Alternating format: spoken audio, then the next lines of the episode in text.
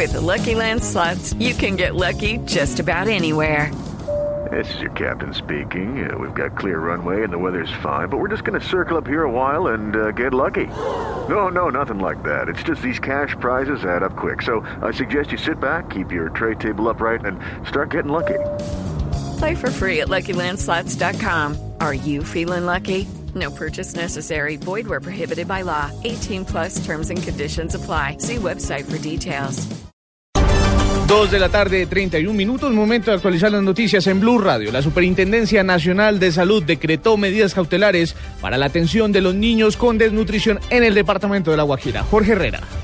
El anuncio lo hizo el Superintendente Nacional de Salud Norman Julio Muñoz Muñoz junto a la directora general del Instituto Colombiano de Bienestar Familiar Cristina Plazas Miquelsen, luego de verificar la situación que se registra en varias IPS y EPS frente a la atención de los niños y niñas en el departamento de La Guajira. El superintendente, invitado por la directora del ICBF, recorrió varios hospitales públicos e IPS indígenas de Riohacha, Manaure, Maicao y Uribia en donde constató diversas omisiones como el incumplimiento de la ruta para el manejo de la desnutrición aguda y la notificación obligatoria de los casos contemplados en la resolución 005-2016. Igualmente, profesionales de los centros zonales del Instituto Colombiano de Bienestar Familiar en La Guajira informaron al alto funcionario las principales dificultades que enfrentan para gestionar los servicios de atención a los niños con desnutrición en muchas entidades del sistema de salud, como demoras en la autorización de remisiones, fallas en el suministro de alimento terapéutico, contra la desnutrición e insuficiencia de equipos extramurales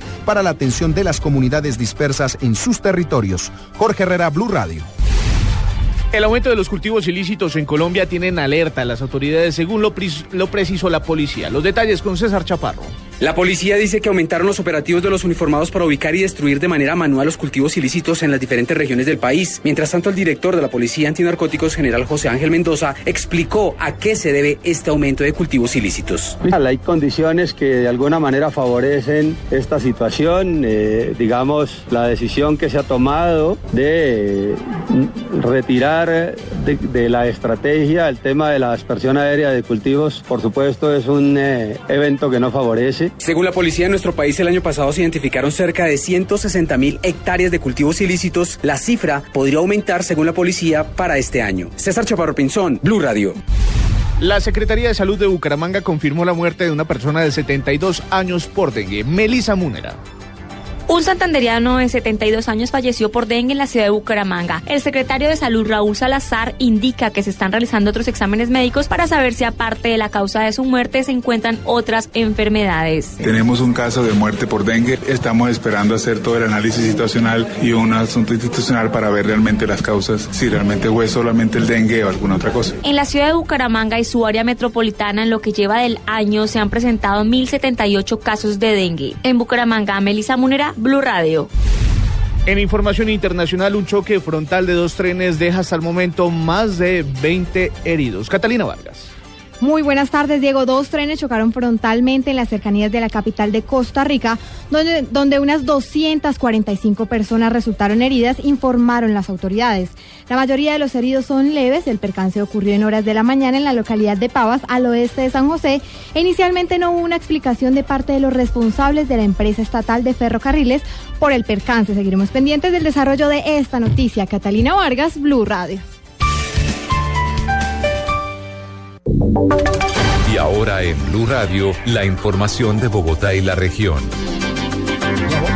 2.34 minutos en eh, información de la capital del país. Las autoridades reportaron que se incrementaron en los últimos meses las extorsiones en Bogotá. ¿Cuál es el balance, Jorge Herrera? Luego de conocerse la captura de ocho integrantes de una banda que se dedicaba a la extorsión en la capital de la República, el comandante de la Policía Metropolitana de Bogotá, general Uber Penilla, aseguró que las capturas por este delito en los últimos tres meses se han incrementado en la ciudad. Si vamos a hablar de la modalidad de extorsión, podemos decir que las capturas en este momento están próximas a las 90 personas durante los tres primeros meses. ¿Y por otros delitos? Por otros delitos estamos hablando que en total durante los tres primeros meses se han presentado más de 10.000 capturas en todas las modalidades. El general Penilla dijo que se seguirán realizando operativos para evitar que se siga presentando casos de extorsión en la ciudad de Bogotá. Jorge Herrera, Blue Radio. En el Consejo de Bogotá se realizará un debate en el Día Nacional de las Víctimas. Carlos Arturo Albino.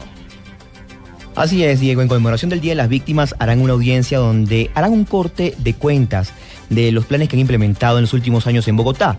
Presentarán un balance. Antonio Sanguino, concejal de Bogotá por la Alianza Verde últimos cuatro años en la anterior administración eh, en el caso de Bogotá. Y allí vamos a presentar un balance en el que registramos avances importantes en materia institucional. Bogotá hoy cuenta con una política integral de atención de víctimas, un sistema integral de atención, de unos centros de atención de emergencia eh, denominados Dignificar y una serie de programas. Hemos destinado en los últimos cuatro años un billón de pesos para la atención aunque Saguino asegura que van por buen camino, creen que han fallado en entrega de viviendas y restitución de derecho del empleo.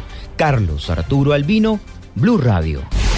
Dos de la tarde, 36 minutos. Para la ampliación de estas y otras noticias pueden consultar nuestra página bluradio.com. Los dejo en compañía de Blog Deportivo.